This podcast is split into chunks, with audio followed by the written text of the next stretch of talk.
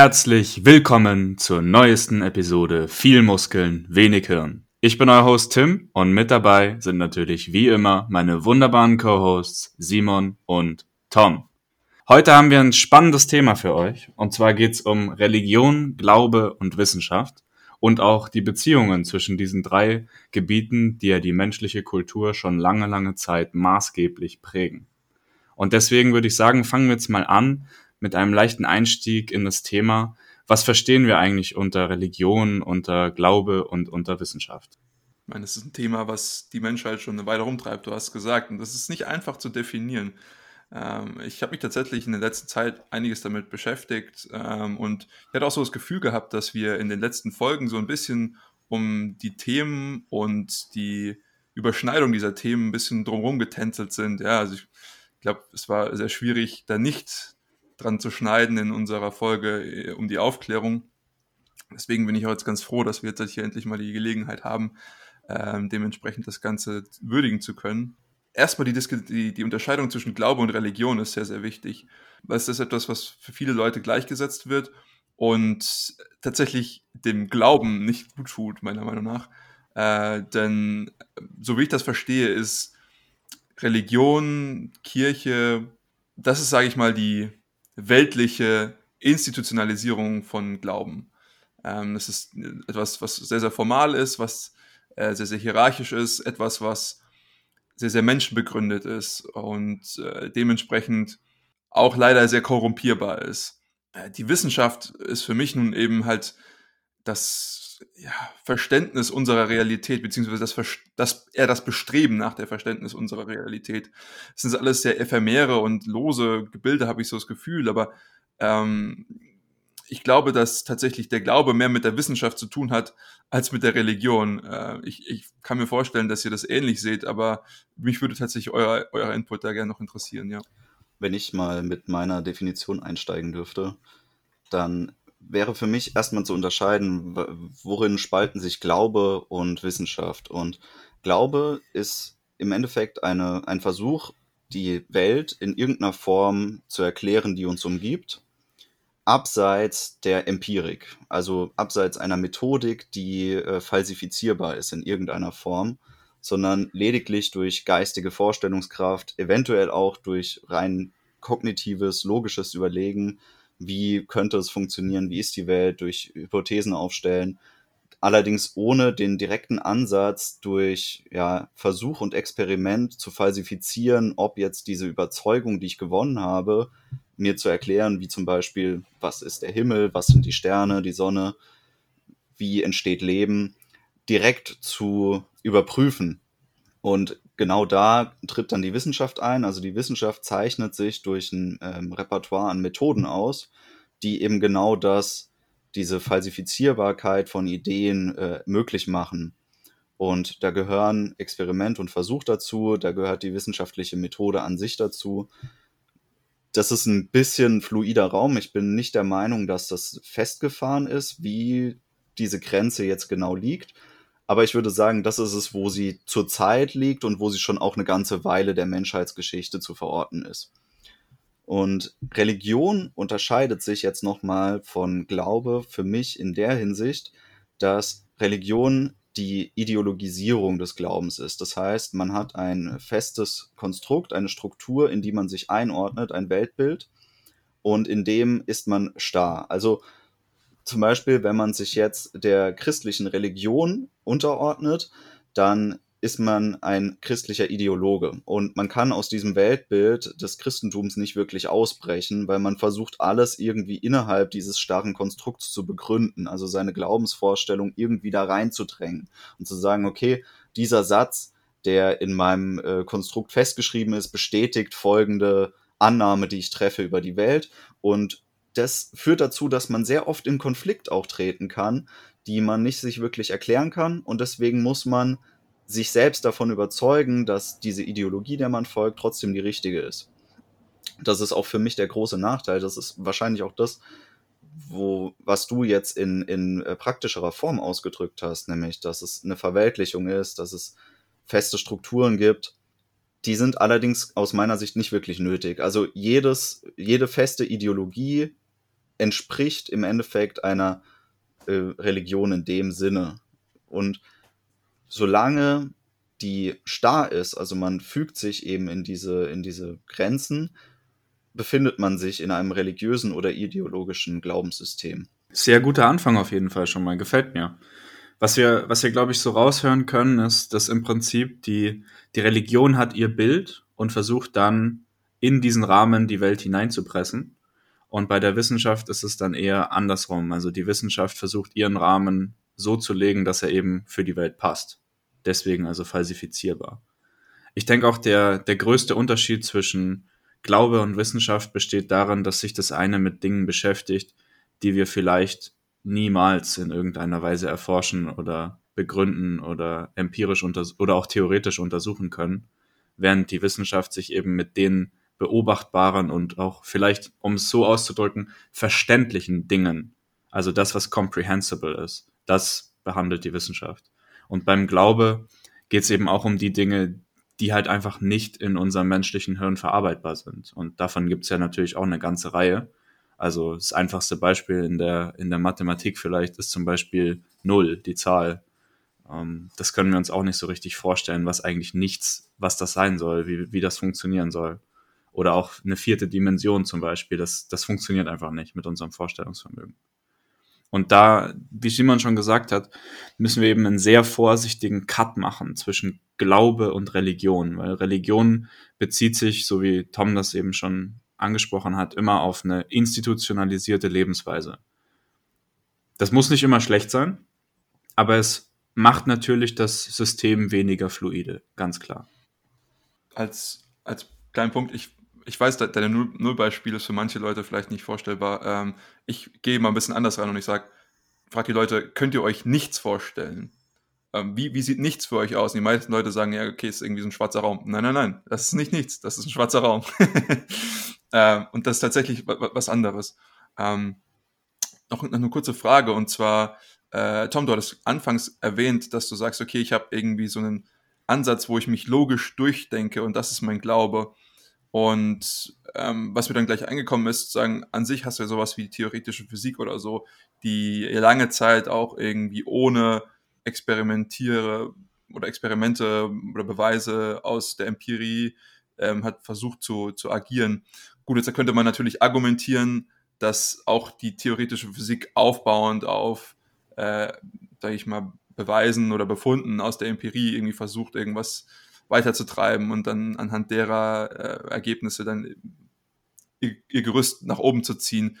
Ähm, aber das fand ich schon sehr interessant, weil man natürlich auch jetzt halt nicht nur in den Naturwissenschaften, sondern halt auch beispielsweise in, in Sozialwissenschaften äh, gewisse, und ich meine, ich gehe jetzt halt mal von dem, von dem Gebiet aus, in dem ich mich am meisten auskenne, äh, zum Beispiel jetzt in der Volkswirtschaftslehre, wo ich zum Beispiel irgendwelche äh, Strömungen habe, wie die österreichische Schule der Nationalökonomie, die ja schon sehr stark versucht, sehr deduktiv zu, zu, ähm, im Sinne, also im Gegenteil zu, zu dem induktiv getriebenen, empirisch getriebenen ähm, Feldern äh, oder Ausprägungen volkswirtschaftlicher Untersuchungen äh, an, an gewisse Probleme herangeht. Und ähm, das finde ich schon sehr interessant, dass du hier den Glauben gleichsetzt mit eben einer deduktiv, logisch getriebenen ähm, Betrachtungsweise ähm, was natürlich auch daher ruht, dass man eben sich auf Grundaxiome stützen muss, auf Sachen, so das muss ich annehmen, das ist wahr, weil ansonsten funktioniert alles, was auf der, worauf ich das hier aufbaue, nicht. Das ist sozusagen mein, mein Grund,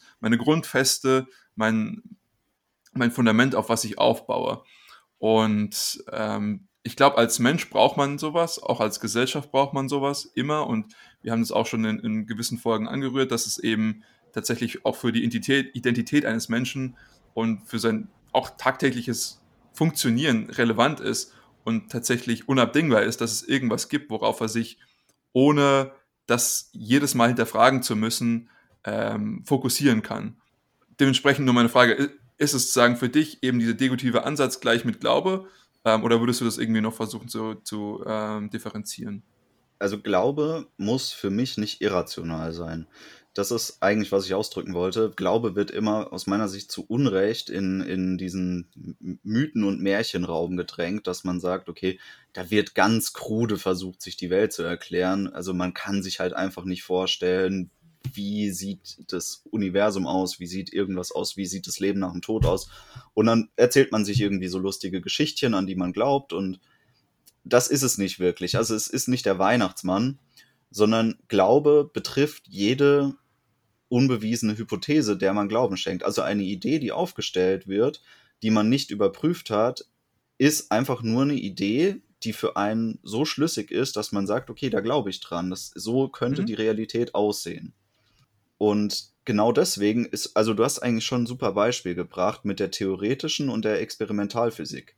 Die theoretischen Physiker schauen sich an, was weiß ich schon über die Welt und versuchen sich darauf aufbauend irgendwie etwas weiterführendes zu erklären und überlegen, wie könnte das sein. Und dieses Überlegen, dieses Philosophieren, äh, wie ist die Welt im Innersten aufgebaut, ist erstmal ein Glaubenskonstrukt, was man aufstellt. Und der Experimentalphysiker, der sucht sich dann das überzeugendste Glaubenskonstrukt aus und versucht das dann zu beweisen. Also der betreibt dann praktische Wissenschaft aufbauend auf eben genau diesem philosophischen Ansatz. Und insofern ist das genau dieses, man hat dann zwar faktisch eine Naturwissenschaft vor sich, aber die zerfällt in einen geistigen Teil und in einen praktisch wissenschaftlichen Teil. Und dieser geistige Teil fällt eben für mich irgendwo unter diese Kategorie auch Glauben. Also, wie gesagt, deswegen ist ja Glauben für mich getrennt von Religion. Das muss nicht unbedingt eine religiös, spirituell motivierte Weltanschauung sein. Das kann auch eine völlig rationale Weltanschauung sein. Mhm. Gefällt mir sehr gut, wie du das gerade erklärt hast. Gerade auch im, im Blick dessen, dass wir uns ja in der Wirtschaftswissenschaft auch viel mit der Modellbildung beschäftigen. Und da gibt es natürlich auch viele ja, Momente, wo man einfach mal Dinge anbringt, die man halt glaubt. Das ist einfach so a priori eine Vermutung, die man hat, ein, ein Weltbild, eine, eine Vorstellung von dem, wie es funktioniert. Und das muss dann auch nicht in erster Linie gleich äh, experimentell begründet sein. Da stimme ich dir auf jeden Fall zu. Und wir sehen ja auch, dass ähm, wenn wir uns Entwicklung von Glauben, die natürlich sehr, sehr, sehr, sehr stark verbunden war mit der Entwicklung der Religion äh, über die Zeit, über die Historie, uns betrachten, dann, dann sehen wir, okay, ich habe irgendwelche Phänomene, die ich kann ich mir nicht erklären, so das ist irgendwie Blitz und Donner und dann war das halt irgendeine eine, eine Gottheit oder sowas und wie gesagt, das ist jetzt halt sehr, sehr religiös schon. Aber an sich als Mensch kann man ja auch immer weitergehen und wir als moderne Menschen können so weit gehen, wie, wie das noch nie irgendeine, äh, ein Mensch zu irgendeiner Zeit konnte. Also vermutlich, es sei denn, die Theorien mit den Aliens und den Ägyptern stimmen irgendwie. Aber ähm, nehmen wir das jetzt einfach mal an. Ne? Aktionen können wir nicht überprüfen.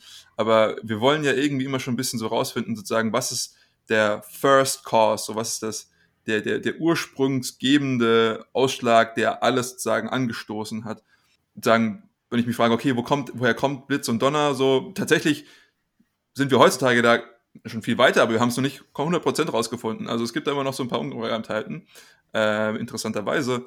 Aber an sich kann man als Mensch immer die Frage, warum oder wieso fragen. Und wenn man die häufig genug fragt, dann kommt man an einen Punkt, wo man sagen kann, ich muss an irgendetwas glauben, was ich noch nicht beweisen kann.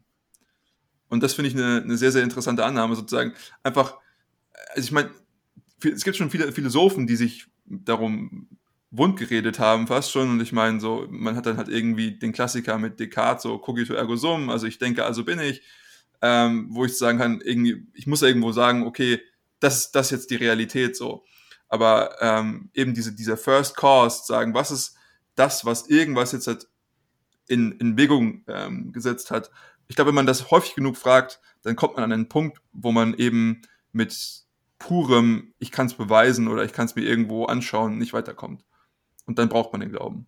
Alle Wege führen zum Glauben. Aber wie gesagt, der Glaube an sich hat irgendwie ein sehr schlechtes Image mitbekommen über die Zeit, während auf der anderen Seite die Wissenschaft ein, ein sehr überhöht gutes Image abbekommen hat. Also die Wissenschaft als eigentlich fluider Raum, also genauso fluide wie der Glaube, ist ja eigentlich nur so ein Übertrittsbereich. Glaube und Wissenschaft be bedingen sich, genauso wie Geisteswissenschaft und Naturwissenschaft sich im stetigen Austausch bedingen und nicht voneinander getrennt betrachtet werden können. Und irgendwie hat man es geschafft zu sagen, ja, ja gut, irgendwie der Bereich Glaube ist näher an der Religion als an der Wissenschaft.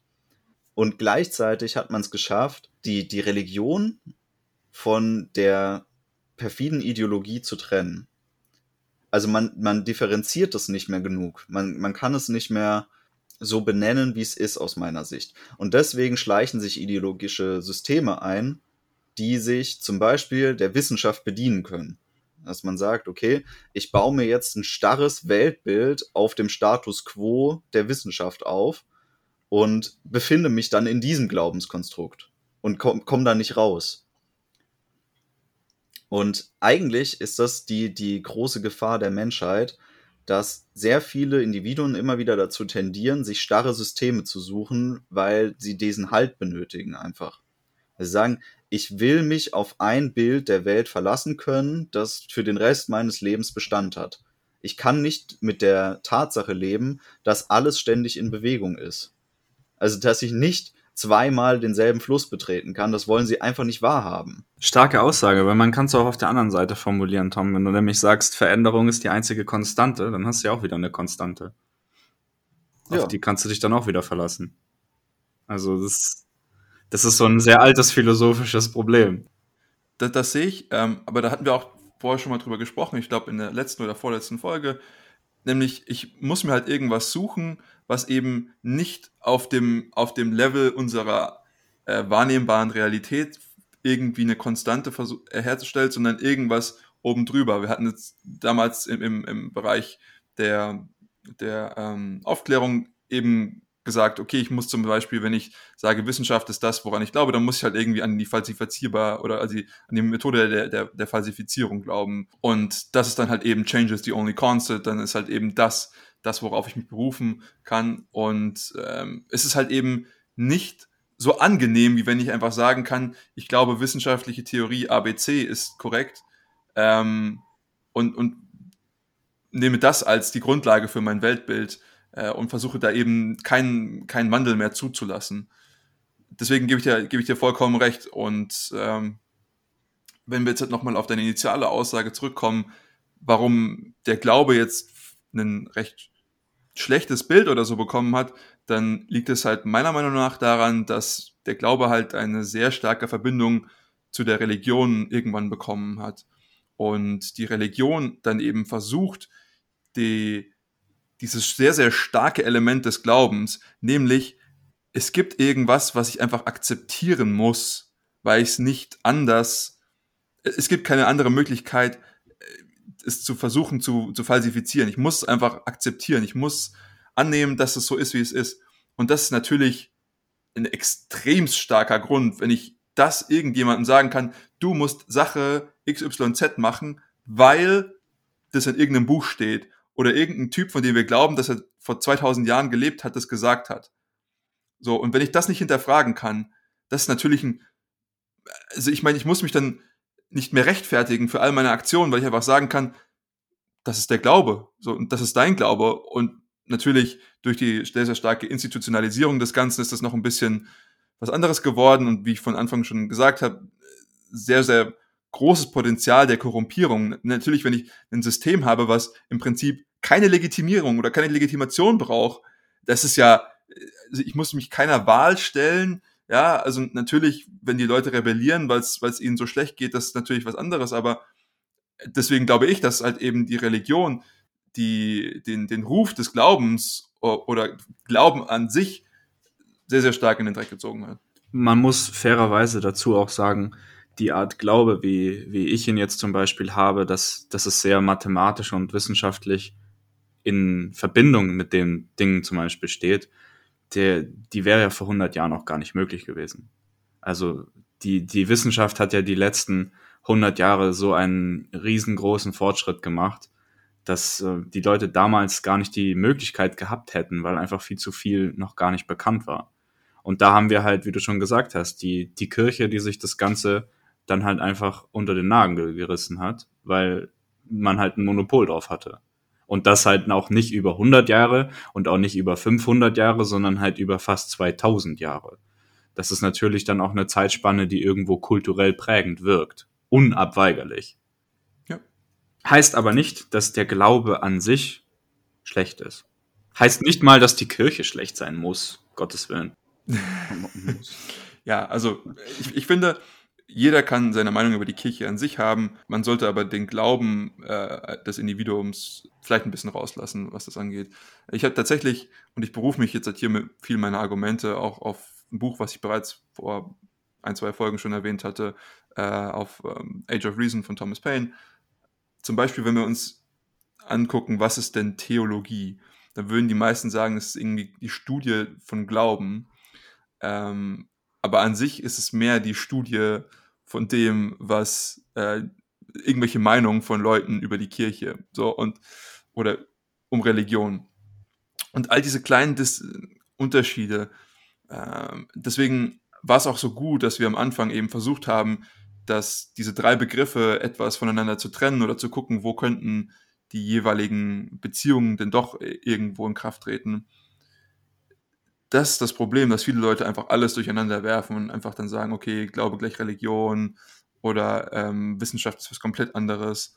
Ähm, und, und, und, ich finde, ich glaube, hier haben wir schon einen ganz guten Rahmen geschaffen, um, um die Diskussion irgendwie ein bisschen äh, nuancierter auf, auflösen zu können. Eine Problematik, die ich mit vielen Religionen habe, ist, wie gesagt, dass sie sich auf einzelne Überlieferungen stützen die unumstößlich, als unumstößlich gehandelt werden. Und das heißt jetzt nicht, dass ich denken würde, dass unumstößliche ja, Tatsachen schädlich sind für unser Denken und unsere Entfaltung. Ich denke, das ist notwendig. Also man sollte sich nur mal angucken, was es bedeuten würde, wenn man konsequenter Solipsist wäre. Also man geht nur von der eigenen Existenz aus, weil man nichts anderes belegen kann für sich.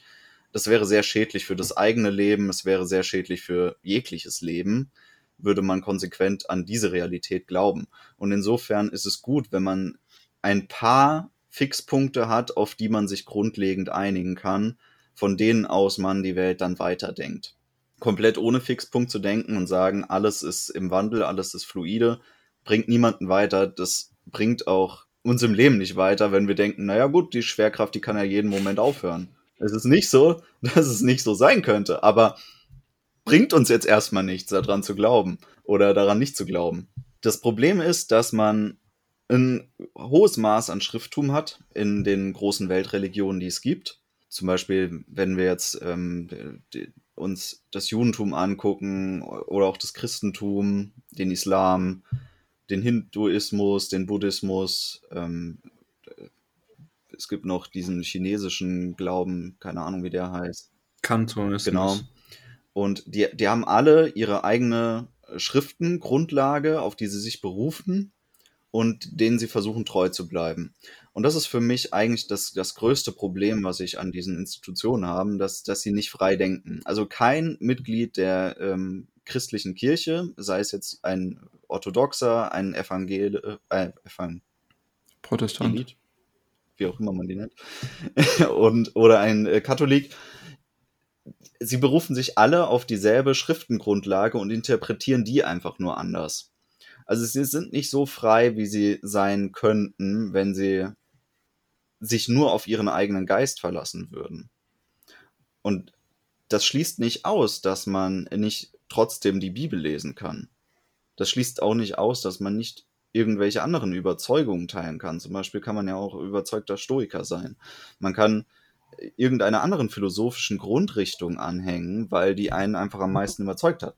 Aber das Wichtigste am Glauben an sich ist, dass man weiß, man beruft sich auf die Kraft des eigenen Geistes und das, was man daraus schöpfen und erschaffen kann, an Weltsicht. Und dieses Einengen des eigenen Geistes, indem man sich fest bindet indem man sich an eine Schule bindet. Das ist der große Schaden, der aus meiner Sicht ausgelöst wird. Und das jetzt nur vorweggeschickt, fernab der grundsätzlichen Kritik, die ich an den besagten Schriften hätte.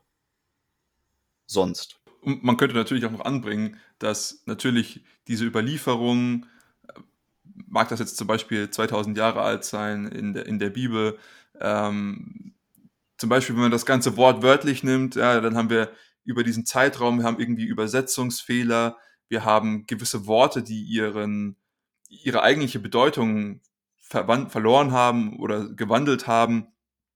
all diese Sachen. Wir haben vielleicht irgendjemanden, der äh, beim, beim Niederschreiben, beim Kopieren irgendwie einen Fehler gemacht hat, dass mal irgendwann mündlich überliefert wurde. Und natürlich will ich das jetzt niemandem der Geschichte unterstellen, aber vielleicht irgendjemand, der absichtlich halt irgendwas verändert hatte. Ähm, und all diese Sachen spielen dann rein. Deswegen finde ich auch immer diese, diese wortwörtliche Interpretation von, von religiösen Texten sehr schwierig. Ich meine, heutzutage haben wir dieses Wortwörtliche nicht mehr wirklich im Christentum. Schauen wir uns jetzt den, den Islam an, dann ist das Ganze ein bisschen anders, wo ihr tatsächlich schon stark sich an die Texte gehalten wird und auch an den Wortlaut der verschiedenen Texte. Und das sehe ich schon wieder ein bisschen kritischer. Ich möchte jetzt nicht den Islam an sich kritisieren, ähm, aber halt eben alles, was eben, wie du schon gesagt hast, sich stark auf diese Schriften beruht und dann aber auch eben diese wortwörtliche Interpretation auch als regelgebend hinsieht. Ja, also wenn wir jetzt irgendwie an, an Scharia-Gesetze oder sowas denken.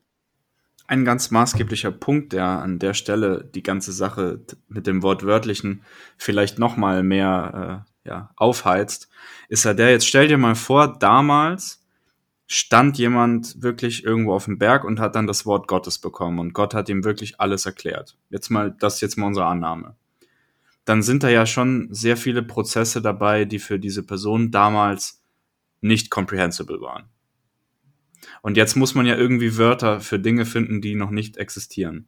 So. Wie, wie beschreibst du den Doppelhelix einer DNA, selbst wenn du davon weißt, von Gott persönlich, wenn du keine Ahnung hast, was Genetik ist? Wie beschreibst du physiologische Prozesse über Regeneration oder über äh, Hirnbildung, selbst wenn du es wortwörtlich von Gott hast, wenn die Physiologie noch nicht existiert? Also das angenommen wirklich, die hätten das 2000 Jahre lang mit den allerbesten und gründlichsten Absichten durchgeführt, dieses Projekt, dann wäre das zwar heute nicht metaphorisch, aber die wortwörtliche Bedeutung wäre trotzdem in irgendeiner Weise nochmal zu übersetzen sinngemäß. Und das macht die, das macht die Sache, also ich, ich persönlich, ich halte tatsächlich sehr viel von der Bibel. Es gibt viele wichtige Geschichten, die da drin stehen und auch viel äh, intrikates Wissen, was man aus dem Buch schöpfen kann. Aber man muss halt unter diesen Prämissen, die wir gerade diskutiert haben, das Buch lesen. Ich finde auch, es lassen sich sehr, sehr viele Lehren aus den ganzen religiösen Texten ziehen. Es ist halt nicht nur die Bibel, ähm, aber es ist einfach, wie, es, es zeigt einiges über zum Beispiel gesellschaftliches Leben auf, über über Normen, ja, also wir haben jetzt halt hier irgendwie die goldene Regel oder all diese Geschichten, ähm, oder wir, wir sehen eine, ne, eine Figur wie Jesus, die äh, gewiss, gewisse Sachen von sich gibt und sagt, hey, guck mal, so könnte man agieren, vielleicht so lieber nicht. Findung des Sozialismus zum Beispielsweise, Beispiel. ähm, also so lieber nicht. Ähm, aber all diese Geschichten, und ich glaube, da lässt sich schon sehr, sehr viel Wert rausziehen, ähm, wenn man das Ganze halt eben nicht als ich will nicht sagen, als das Wort Gottes und an, unanfechtbar halt so, so hinnimmt. So, man, man, braucht halt, wie Tom schon das gesagt hat, man braucht halt immer noch den eigenen Geist, um das evaluieren zu können. Ähm, und da ist es halt eben, wenn ich versuche, und da kommen wir, glaube ich, am, am, so ein bisschen am Anfang des Kreises wieder an, wenn ich versuche, das als meine unanfechtbare Grundlage der Realität zu nehmen, dann komme ich halt sehr schnell in eine Situation, wo ich zum Beispiel auch sehr ausbeutbar bin. Ja, also wenn ich jetzt zum Beispiel an, an so Sachen wie Ablassbriefe oder sowas denke, die wir damals schon beobachtet haben.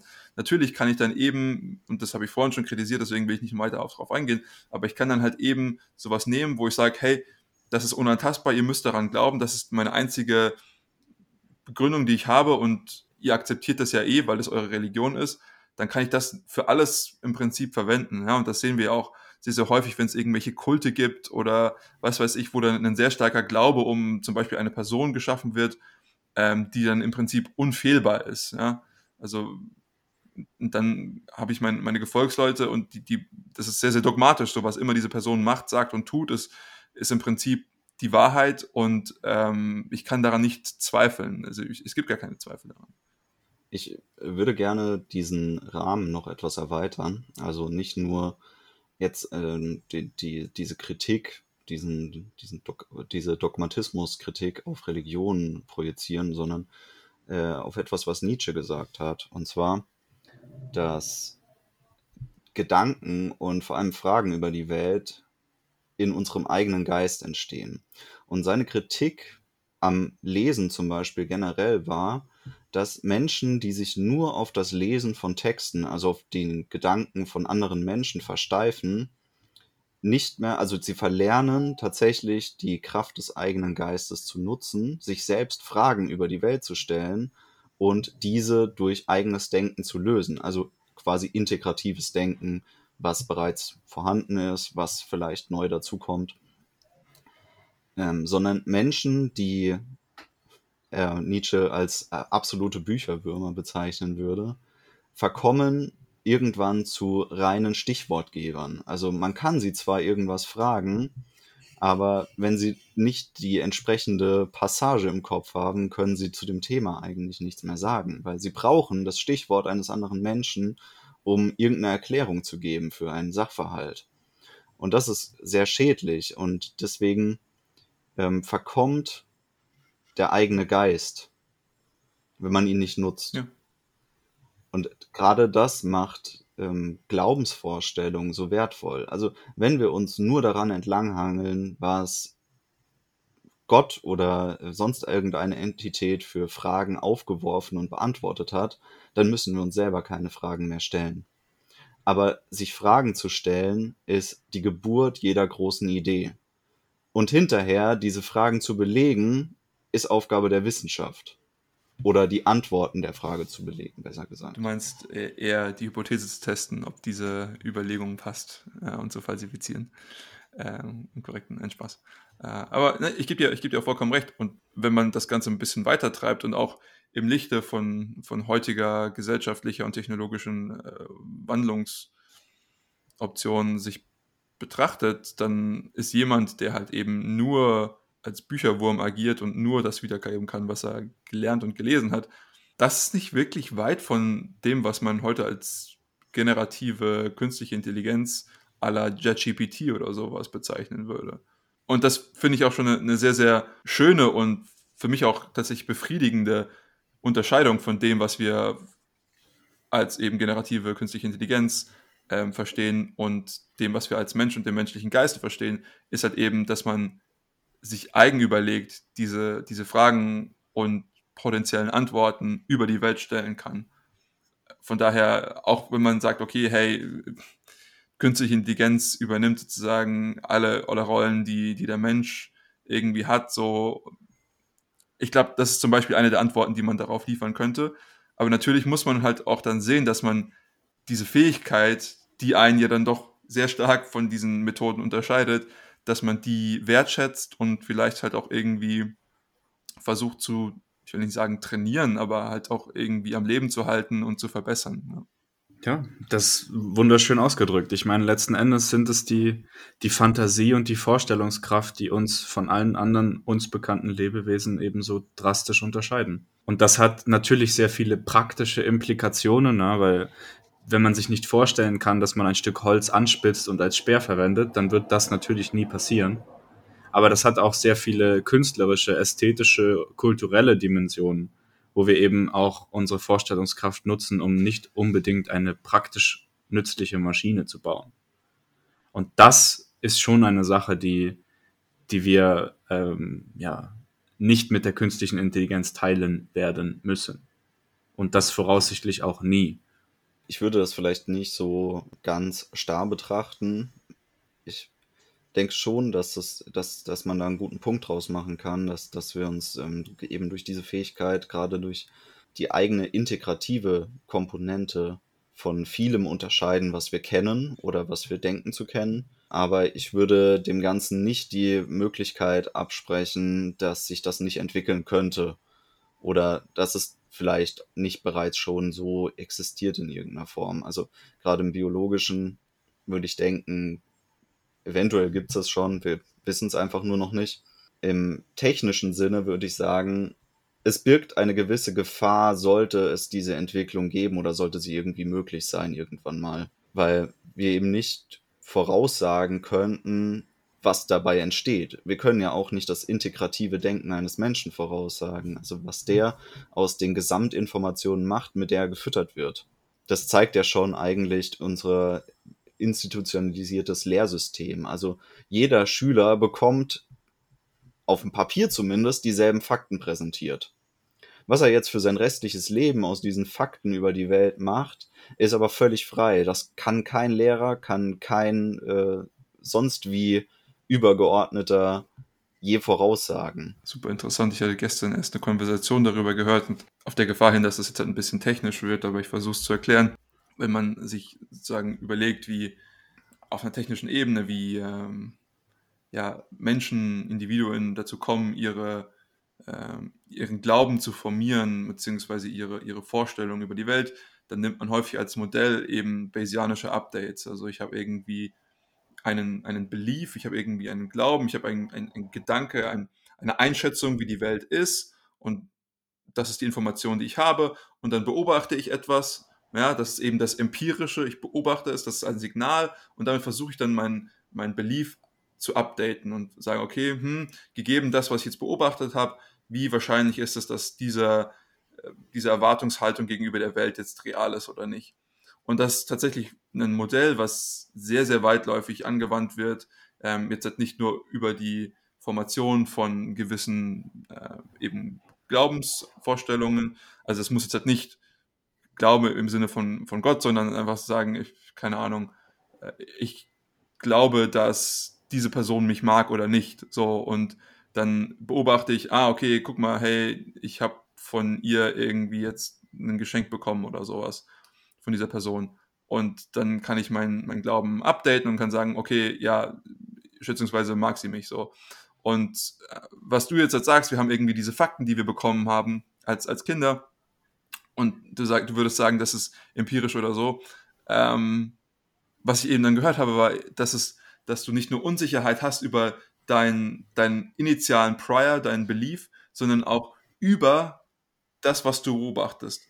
Und wenn du das annimmst, dann kommen super interessante Ergebnisse raus, dass zum Beispiel ähm, sich die Anschauungen über die Welt nicht angleichen. Weil wenn ich natürlich sage, ich habe zwei Leute, die am unterschiedlichen Ende eines Spektrums mit ihren initialen Glaubensvorstellungen sitzen und dann beide dieselben empirischen Fakten beobachten, dass die sich dann irgendwann annähern müssen oder dass, dass der eine, der irgendwie auf der, von Anfang an auf der richtigen Stelle war, ähm, dann sagen, da bleibt und der andere dorthin wandert, das sieht man halt eben nicht, weil wenn ich Unsicherheit darüber habe, wie, ob das richtig ist oder nicht, dann komme ich eben in so eine Situation, wo ich sehr stark polarisierende äh, Effekte beobachten kann.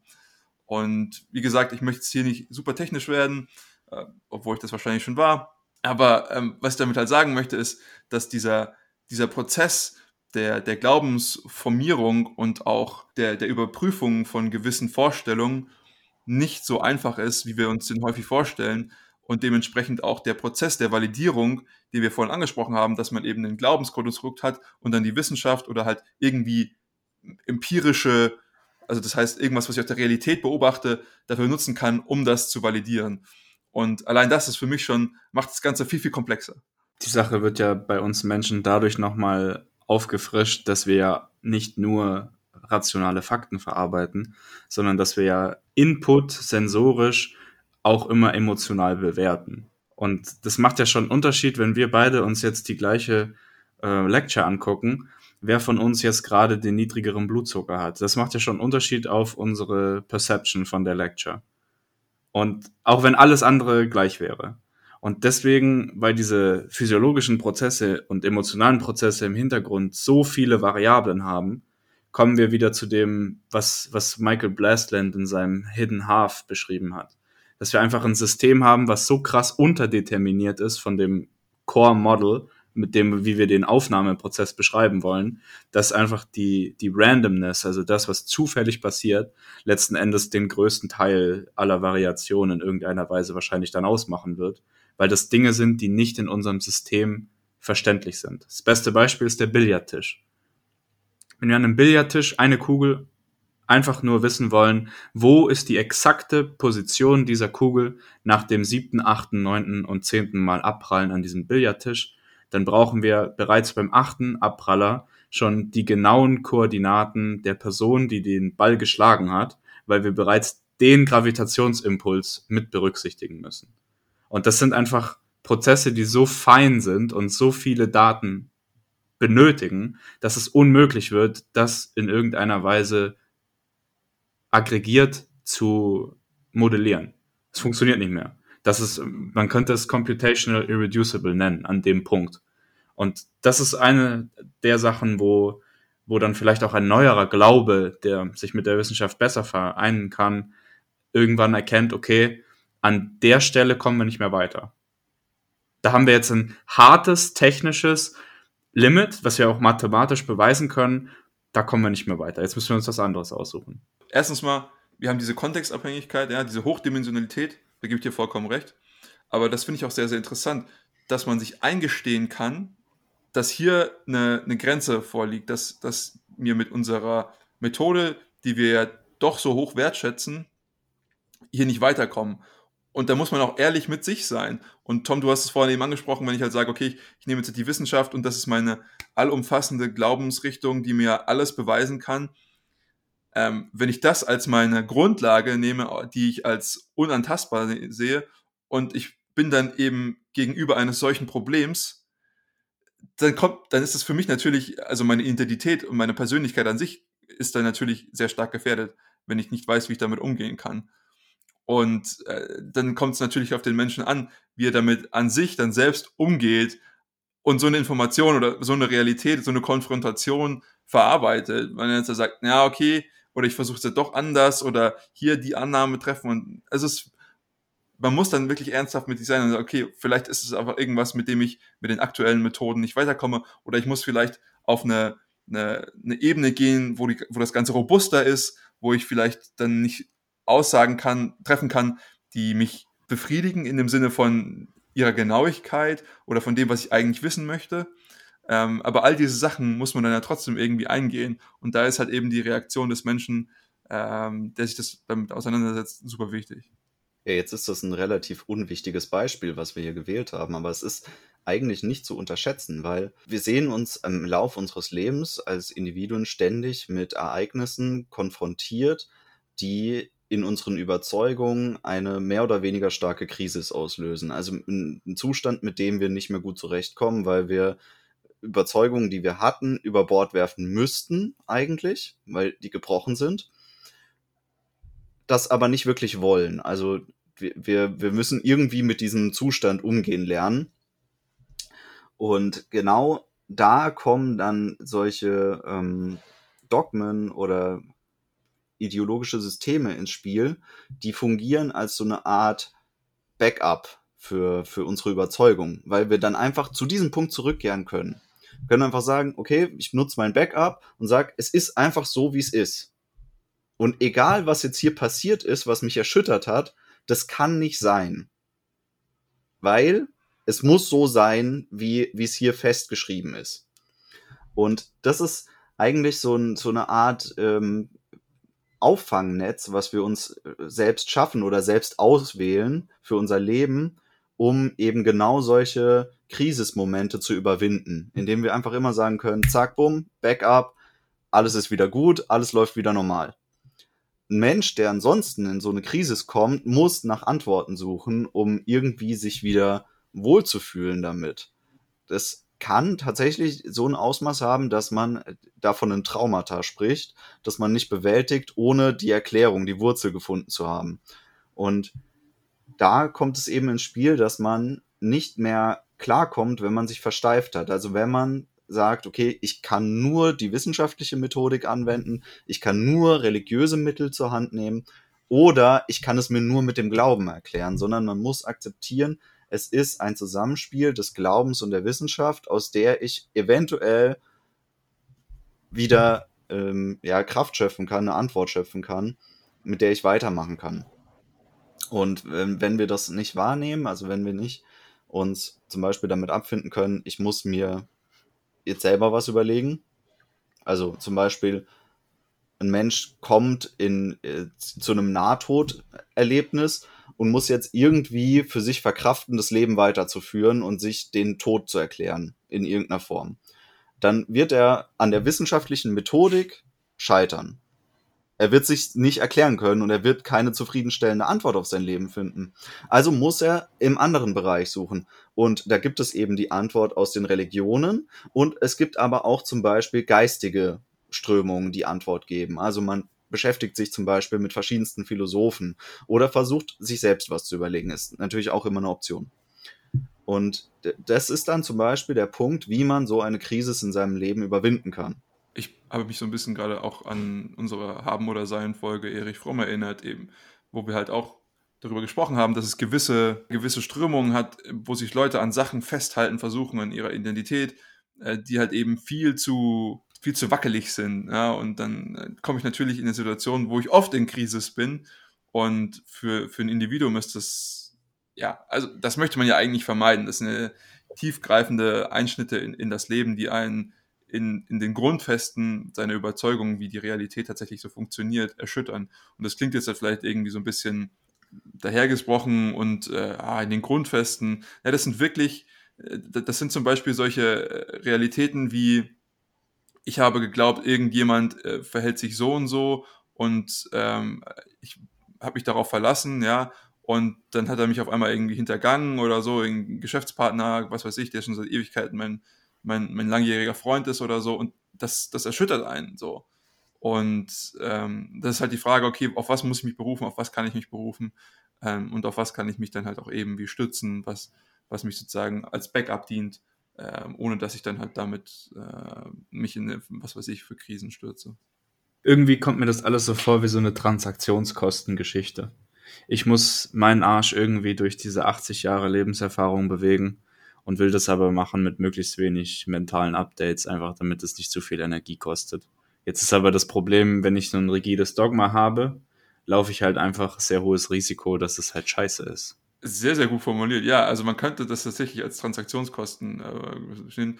Und hier ist natürlich jetzt der, der Risikomanager in mir, der sagt, nun gut, äh, ich muss lieber die, ich, ich habe ich hab lieber die Kosten eines kontinuierlichen Updates oder eines, ähm, eines Ansatzes, der mich nicht ganz so ruhig sitzen lässt, ähm, als dass ich eben dann in diese sehr, sehr starken Krisen komme, die mich äh, potenziell irgendwo äh, sehr, sehr stark zurücksetzen äh, könnten, in Form von irgendwelchen mentalen Breakdowns oder was weiß ich.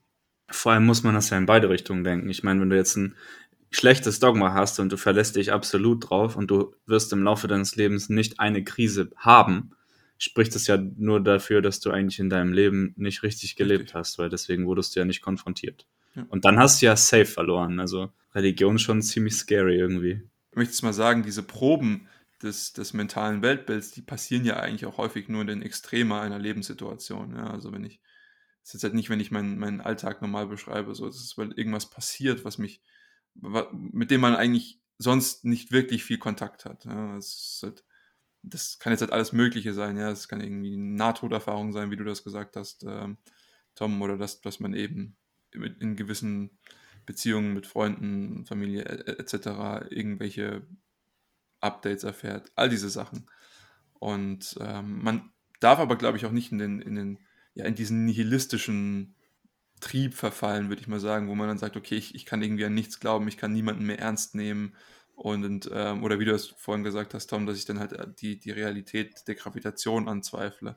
Ähm, das ist halt eben, glaube ich, das, wo man sagt, okay, ich brauche zwar irgendein Weltbild, was, was diese Flexibilität abbilden kann.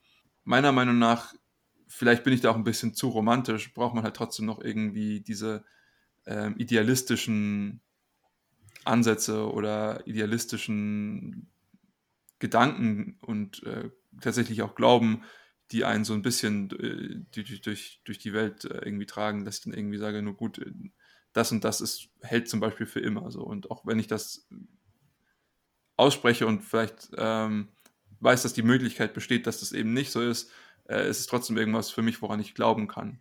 Ähm, das ist nichts, was ich beweisen kann, so, aber mein, ähm, mein romantisches Ideal sagt irgendwie, ich, ich möchte, dass das so ist und ich werde alles daran tun, so zum Beispiel. Und äh, das ist einfach ein Glauben, den ich haben möchte. Ich kann es nicht beweisen, ich werde es nie beweisen können, ja. Ich, ich, kann jetzt halt nie beweisen, dass, dass es unendlich lange Liebe gibt, so, weil, äh, ja, also, wie, es könnte immer irgendwas passieren, so, aber es ist trotzdem wo, etwas, woran ich äh, zum Beispiel glauben möchte, so, und sagen möchte, okay, das ist halt irgendwie das, so wie ich mein Leben möchte. Und ich möchte es auf keine andere Art und Weise leben.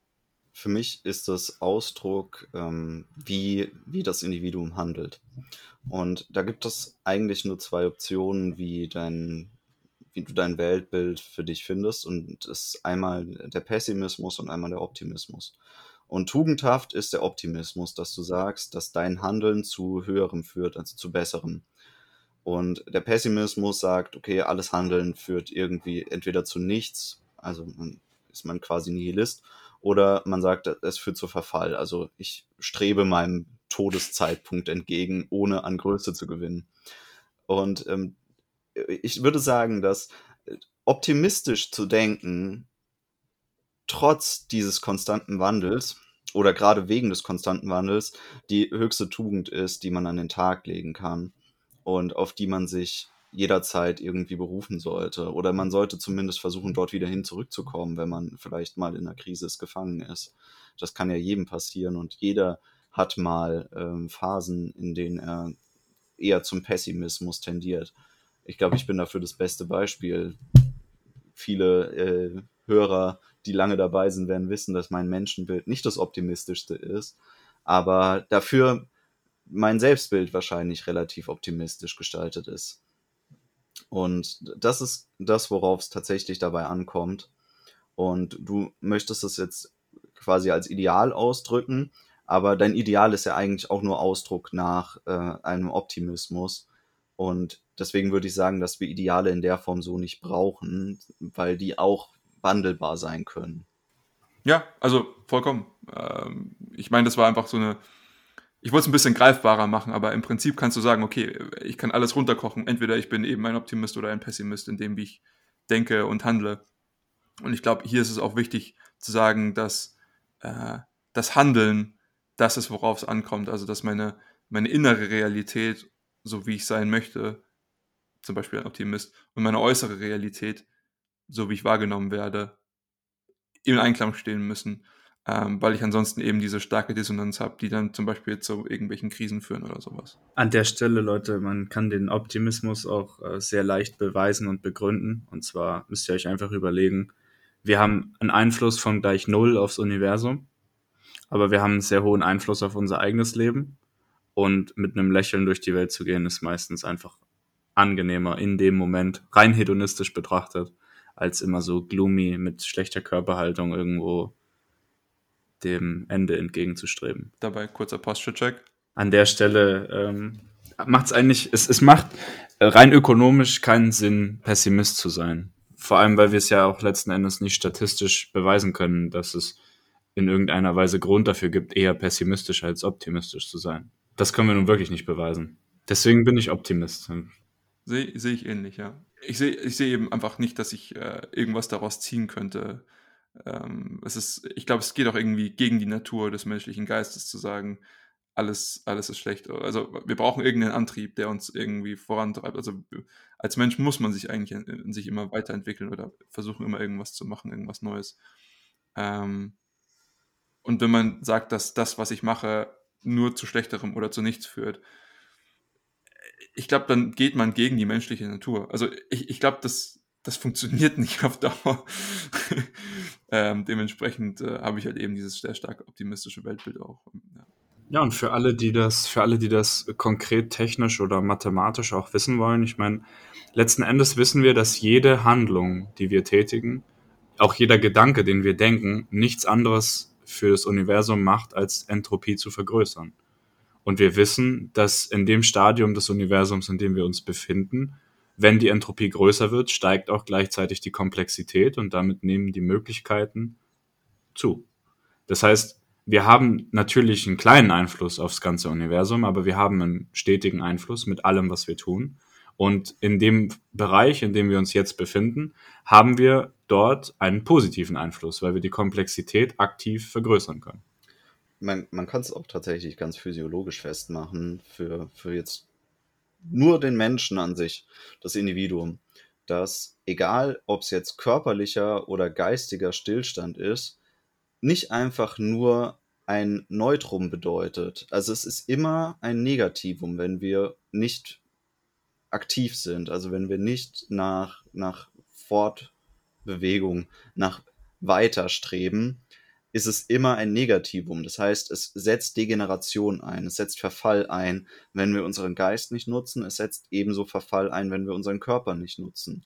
Das impliziert für mich, dass das die Aufgabe des menschlichen Lebens ist. Also genau diese Bereiche zu nutzen, unseren Körper zu nutzen, unseren Geist zu nutzen und damit auch nicht aufzuhören, egal wie weit fortgeschritten unser Leben ist. Also es, unser Leben ist quasi keine Hyperbel, wie man meinen sollte, dass wir irgendwann mal auf unserem Maximum sind und dann geht es nur noch bergab, sondern es ist ein, ein stetiges Voran. Also es ist ein, ähm, Prozess, der nur dann aufhört, sich zu entwickeln, wenn wir damit aufhören. Bis zu dem Punkt, der unser unausweichliches Ableben darstellt. Amen. Ja, ich, ich glaube, man, man kann dieses Thema halt auch noch sehr, sehr weit ausweiten und man kann jetzt noch genauer auf Religion eingehen. Das sind auch Sachen, die wir tatsächlich in vielleicht noch zukünftigen Folgen machen wollen würden. Ähm, aber an sich ich finde, wir haben bis jetzt einen ganz guten Überblick gegeben, ähm, wie man sich mit diesen drei Konzepten auseinandersetzen kann, vielleicht auch sollte, ähm, definitiv sollte, und äh, was, äh, was man daraus für sich ziehen kann. Ähm, habt ihr denn noch irgendwie Sachen, die ihr gerne angesprochen haben wollen würdet? Ich würde gerne alle Zuhörer dazu einladen, da einfach mal fünf Minuten drüber nachzudenken, ob man sich für einen Optimist oder für einen Pessimist hält und wenn man sich noch nicht für einen Optimist hält, dann würde ich dazu einladen, nochmal fünf Minuten drüber nachzudenken, ob man sich denn für einen Optimisten oder für einen Pessimisten hält. Und wenn man sich dann noch nicht für einen Optimisten hält, würde ich dazu einladen, nochmal fünf Minuten nachzudenken. Mich würde es tatsächlich sehr interessieren, ähm, wie denn unsere Zuhörerschaft so dazu steht. Also was ist denn eigentlich deren Definition von Religion, was ist deren Definition von Wissenschaft und von Glauben und auch eventuell Kritik an unserer Sicht fände ich interessant. Weil so starr, wie wir es jetzt vielleicht formuliert haben, sehe ich es gar nicht. Das diente jetzt eher dem darüber nachdenken und darüber zu reden. Aber ich bin da sehr offen für, für weitere, weiteren Input an der Front also wir waren auch uns jetzt sehr einig, was wir darunter verstehen. Deswegen fände ich es nicht schlecht, wenn wir diesbezüglich auch noch ein bisschen äh, vielleicht Kritik oder ähm, ja, Feedback insgesamt bekommen würden. Ja, in diesem Sinne bedanke ich mich bei euch beiden für die anregende Diskussion. Es hat mir wieder richtig viel Spaß gemacht. Ähm, ich glaube, wir haben im Moment so ein, so ein kleines Theme, was wir da irgendwie durchziehen. Ähm, ich, ich bin aber uh, all for it. Uh, mir macht das super viel Spaß hier gerade. Nichtsdestotrotz bedanken wir uns auch bei euch, lieben Zuhörern, für eure Aufmerksamkeit, für eure Zeit.